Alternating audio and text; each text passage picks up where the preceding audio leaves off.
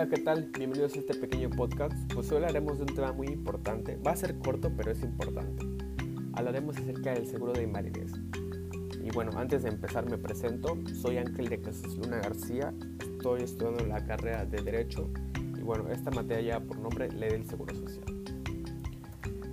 Como bien sabemos, este seguro de invalidez, bueno, tiene su fundamento legal en el artículo 119 en la ley del IMSS. Y hay que dejar algo en claro, el riesgo de trabajo e invalidez no es lo mismo, pueden que tengan algunas características, pero no es lo mismo. Eh, el riesgo de trabajo puede ser de casa al trabajo y del trabajo a casa. Y por ende puede ser dentro del trabajo, ya sea que se te caiga una caja de un anaquel, que metas la mano en una maquinaria, que te resbales, se te quiebre un hueso, bueno, etc.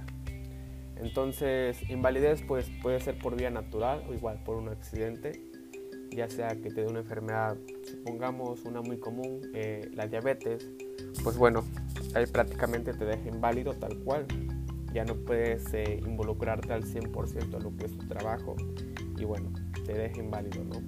Entonces, dentro de esto, pues vamos a hablar de dos pensiones. Hablaremos de la pensión temporal y la definitiva. Bueno, la temporal, eh, pues es aquella desde el momento donde pues el trabajador le da esta enfermedad o bueno, surge este accidente y pues tiene que acudir al seguro, ¿no? Y dentro del seguro, pues por ende, pues está el médico y el médico pues le va a determinar un periodo de dos años donde va a estar en observación y pues bueno, tiene que estar acudiendo en sus citas. ¿Por qué? Porque es importante ya que uno puede perder su pensión.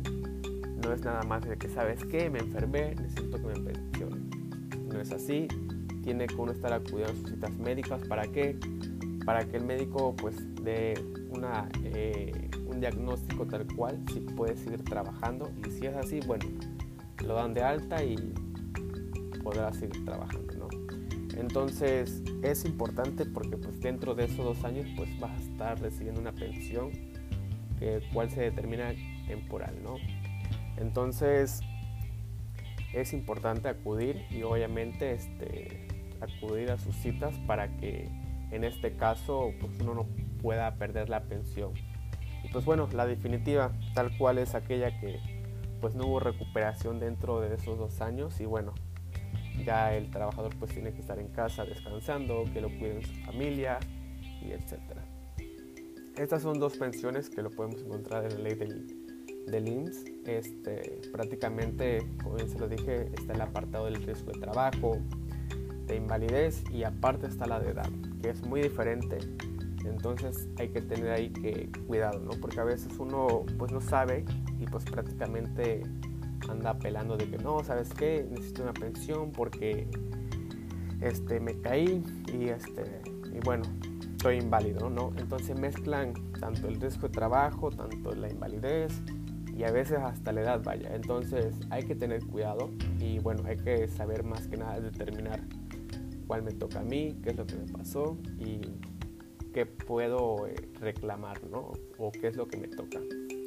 Y bueno, esto ha sido todo. Ha sido muy corto, eh, tal cual hablamos de la pensión temporal y definitiva y acerca pues de la comparación del riesgo de trabajo e, invalidez. ¿no? Como bien se lo dije, no es lo mismo. Eh, prácticamente hay dos conceptos muy diferentes y eso lo podemos encontrar en la ley del INSS. Eh, espero les haya gustado este pequeño podcast y bueno, muchas gracias.